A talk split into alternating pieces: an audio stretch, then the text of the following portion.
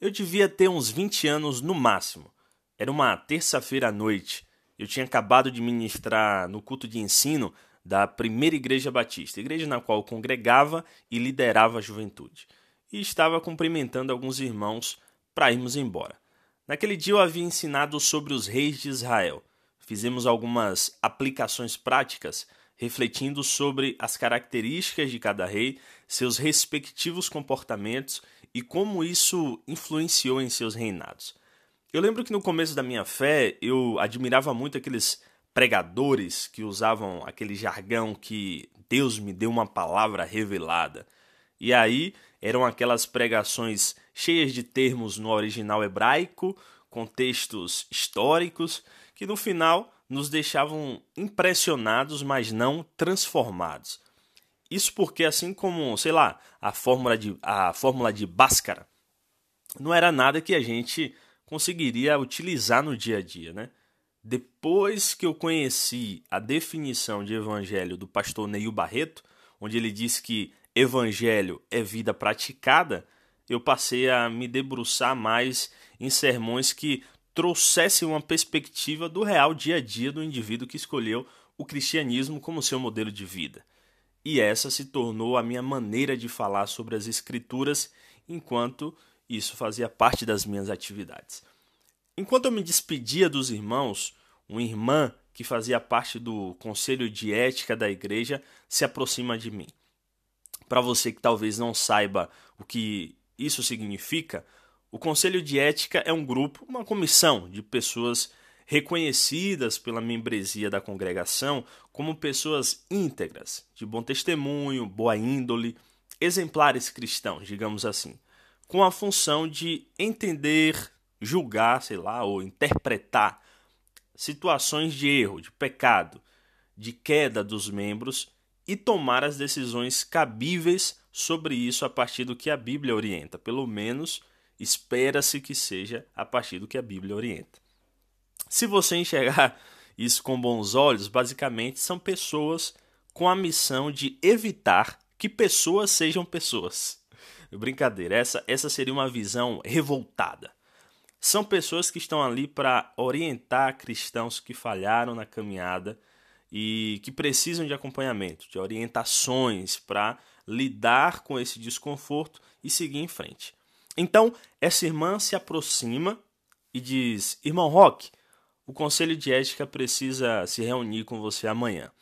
Recebemos a informação de que você está dando em cima de uma das jovens do grupo. Bem, o fim dessa história você escuta no final desse episódio. Esse é o Falando Tudo Que Eu Quero podcast. Eu sou Rock Miller e esse é o episódio Eu Deveria Estar Preso.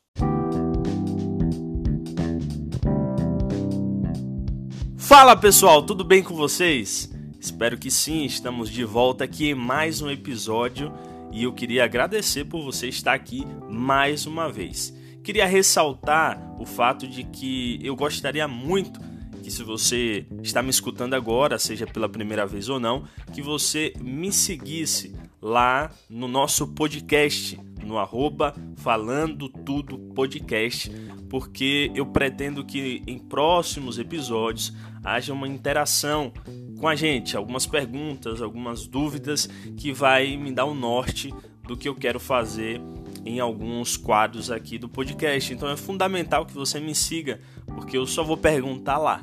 Eu não vou utilizar a minha rede, a, o meu perfil pessoal para isso.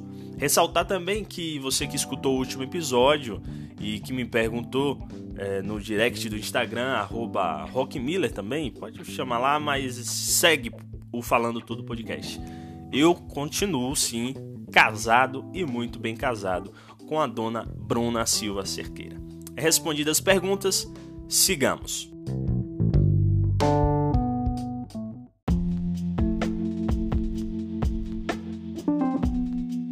Eu gostaria muito de saber em qual momento da história se inicia a cultura do ser exemplo.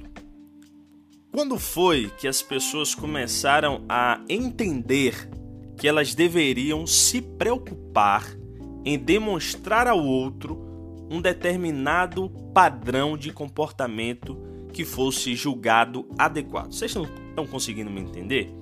Tipo, teologicamente, não que seja fácil explicar, mas nós temos a figura de Deus. Deus disse ao primeiro homem e à primeira mulher o que era permitido fazer ou não. Se você fosse um turista no jardim do Éden e perguntasse a Adão: Adão, o que, é que a gente pode fazer aqui? Provavelmente ele te diria: Olha, você pode usufruir de tudo que tem aqui, menos da árvore do conhecimento do bem e do mal. Dela não é certo comer. E aí, se você dissesse: E quem foi que te disse isso? Adão responderia: Foi Deus. Deus é o primeiro motor, segundo a aplicação definida por, pelo Deus aristotélico. É aquele motor que move outras coisas, mas não é movido por nenhuma ação anterior. Me ousei a usar essa definição filosófica. Mas na minha cabeça, Deus, como esse personagem de exemplo para Adão, confesso que às vezes nos meus raciocínios isso não é muito suficiente. E eu até penso que Deus, percebendo que, que é covardia pôr-se como padrão, porque quem que vai conseguir ser como Deus é, rapaz? Então ele propôs o inverso à humanidade. Ele disse: Eu vou descer na pessoa do meu filho e vou experimentar das dores, das dificuldades que eles passam e vou ensiná-los não só o que essas adversidades significam, mas o que elas produzem na alma humana. Isso é o evangelho como vida praticada. É o chamado na teologia como mistério da encarnação. É Jesus sendo 100% homem e 100% Deus. Mas deixemos de lado. Pensemos por um momento no homem sendo apenas indivíduo existente, sem nenhuma espécie de parâmetro, sem divindade, sem conceito de ética e moral. Vamos usar o pensamento mais cru possível.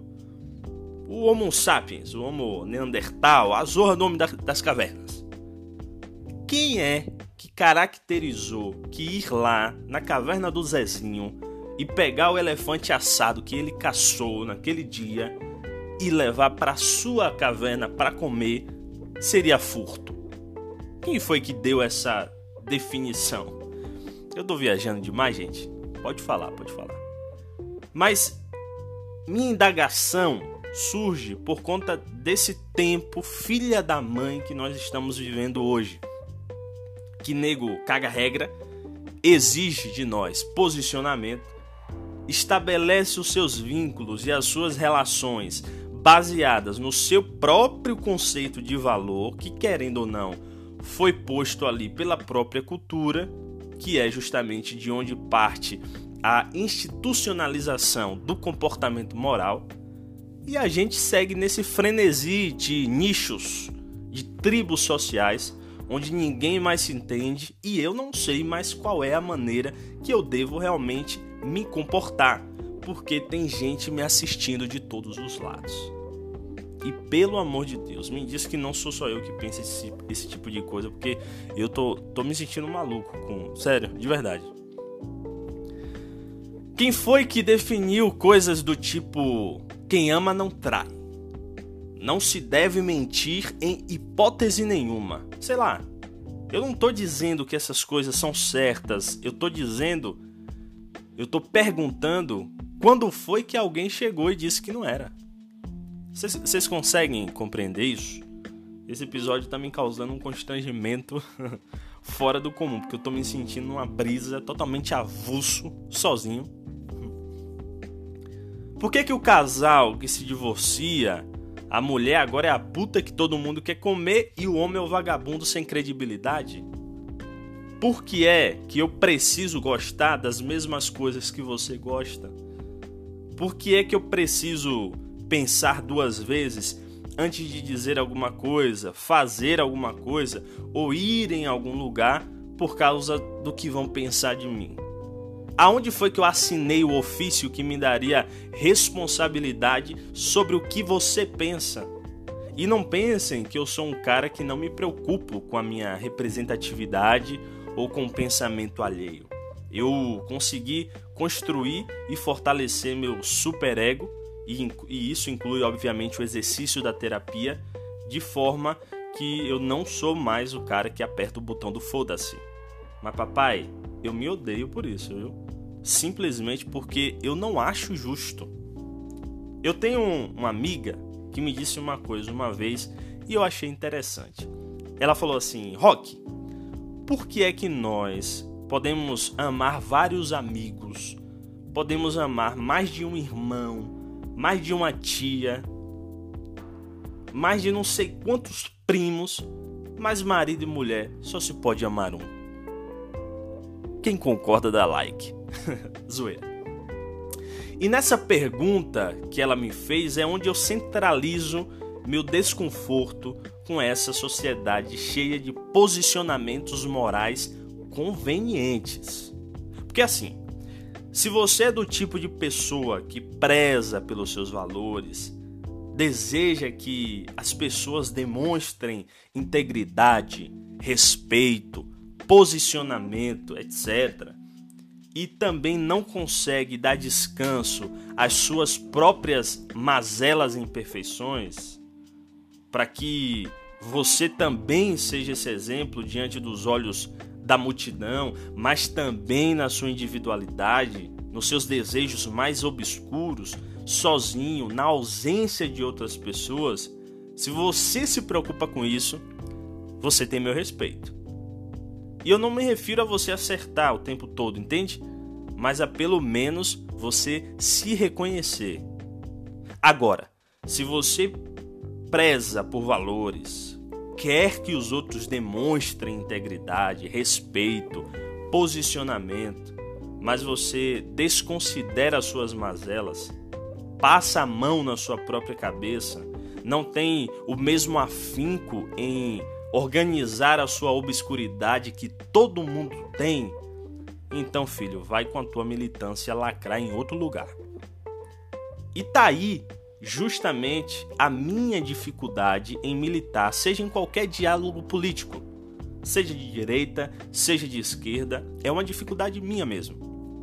Eu não consigo ir nas minhas redes sociais, e eu faço isso raríssimas vezes, e levantar uma bandeira sobre qualquer exigência moral da sociedade, seja o movimento que for, porque eu olho para mim, vejo a caralhada de deficiência moral que eu carrego e luto contra, às vezes ganhando, às vezes perdendo, e digo: que moral eu tenho para exigir qualquer responsabilidade do comportamento de outra pessoa?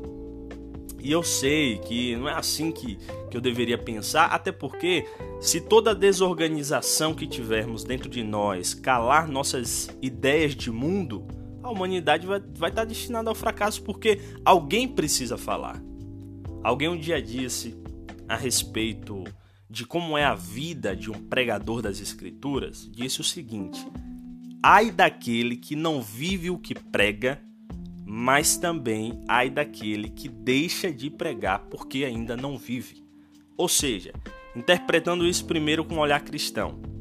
Algumas coisas Deus irá te conduzir a dizer para que a partir daquele momento você e todos os que te ouvem passem a praticar.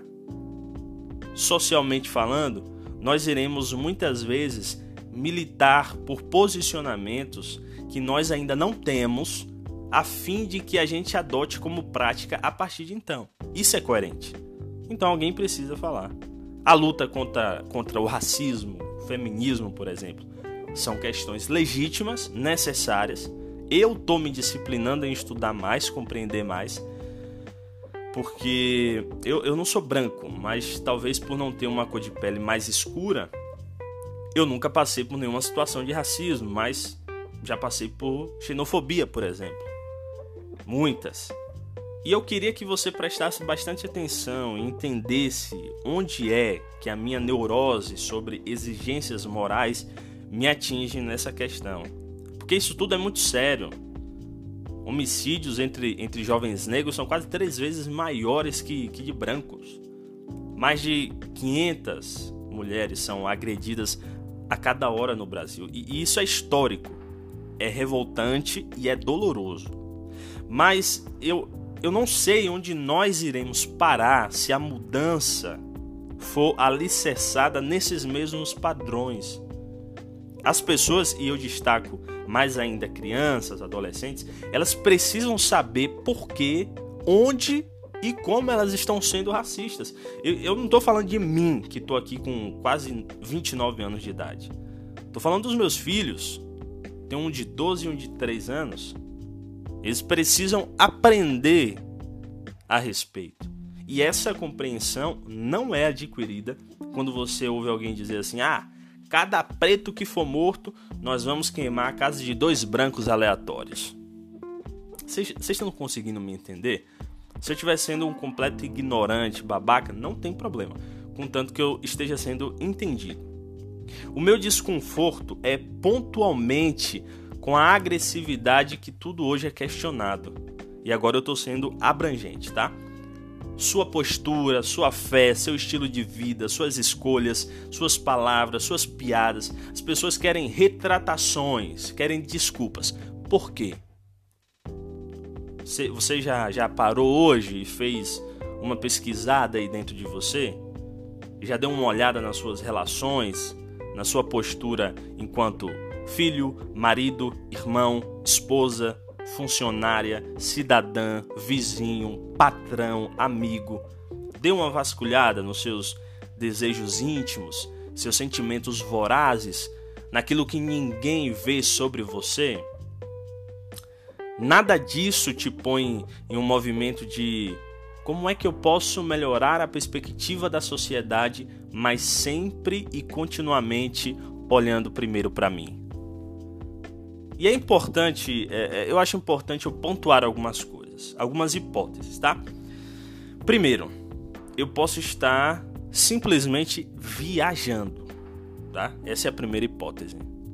A segunda hipótese pode ser que por eu ser um cara que eu já errei muito, principalmente nessa área moral, digamos assim, e pelo fato disso me deixar muitas vezes constrangido em questionar as atitudes de outros indivíduos, eu talvez esteja achando que todos tenham que agir como eu, sempre fazendo essa, essa autocrítica. É a segunda hipótese. Tá? A terceira hipótese pode ser também que o viés religioso esteja fortemente influenciando a minha linha de raciocínio. E eu te explico por quê. Quando eu citei lá em cima sobre a frase quem ama não trai, por diversas vezes eu ouvi isso de amigos ou amigas. E eu sempre questionava da seguinte forma: se traição para você significa deitar com alguém na cama de um motel, você está sendo simplório, seletivo, tendencioso, egoísta e esperto. Porque quando você se debruça nas palavras de Jesus, que define o adultério não só como ato de deitar-se com a mulher do próximo, mas sim desde o momento em que despertou a cobiça e o desejo, então você entende que desorganização moral não é só quando você encosta uma mina dentro do busão, mas quando você passa por ela e mesmo sem nem tocar ou dizer uma palavra, você pensa como eu queria comer essa mulher.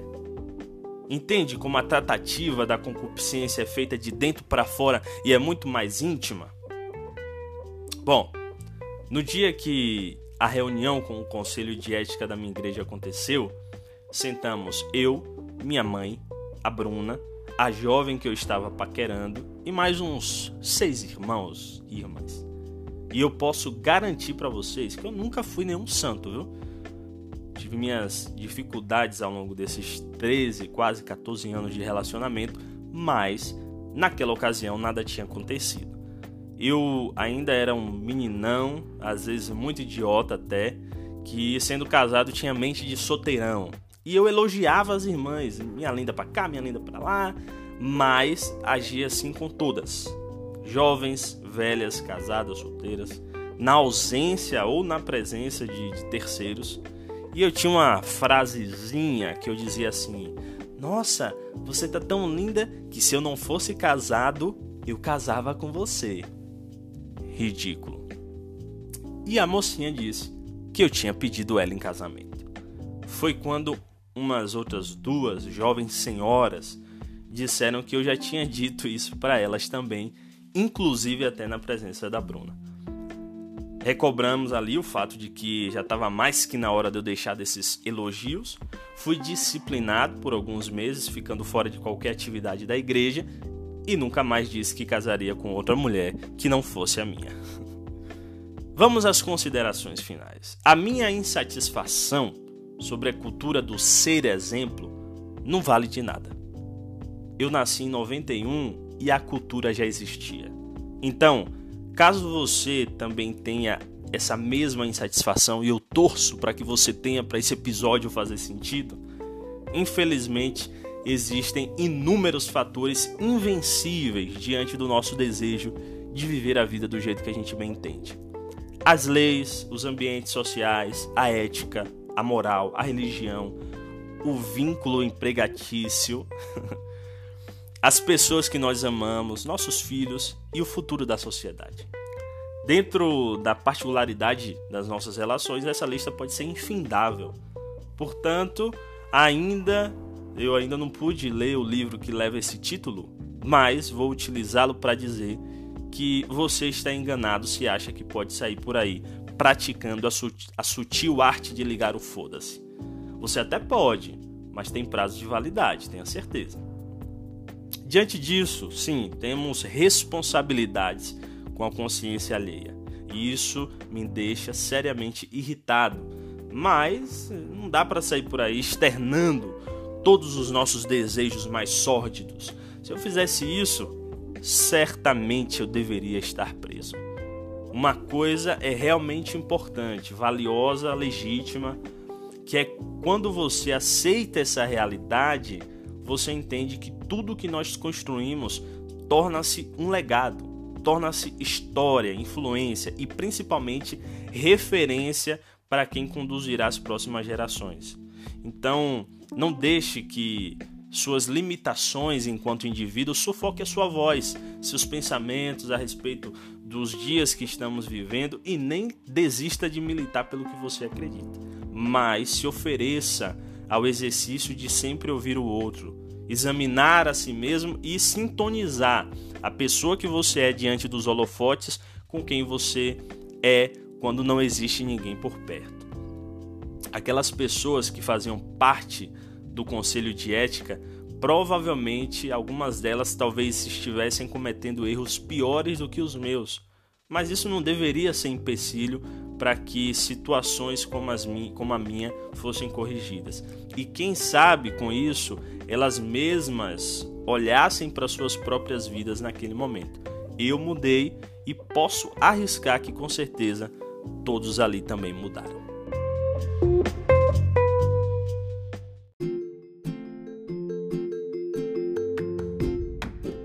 É isso aí, meus queridos amigos. Chegamos ao final de mais um episódio do Falando Tudo Que Eu Quero podcast. Se você gostou, manda ali um direct para mim no arroba rockmiller. E se você não gostou, manda no arroba falando tudo podcast. Eu não gosto de críticas na minha vida pessoal. Mas vai lá, comenta, tira sua dúvida, me pergunta o que você quiser, porque essa interação daqui por diante vai ser muito necessária e muito importante. Se você ouviu até aqui, compartilha para alguém que você acha interessante que escute e tamo junto, beleza? Até a próxima. Um cheiro no cangote. alguém, alguém disse para mim que não queria o, o Alisson disse para mim que não queria o cheiro no cangote. Tchau.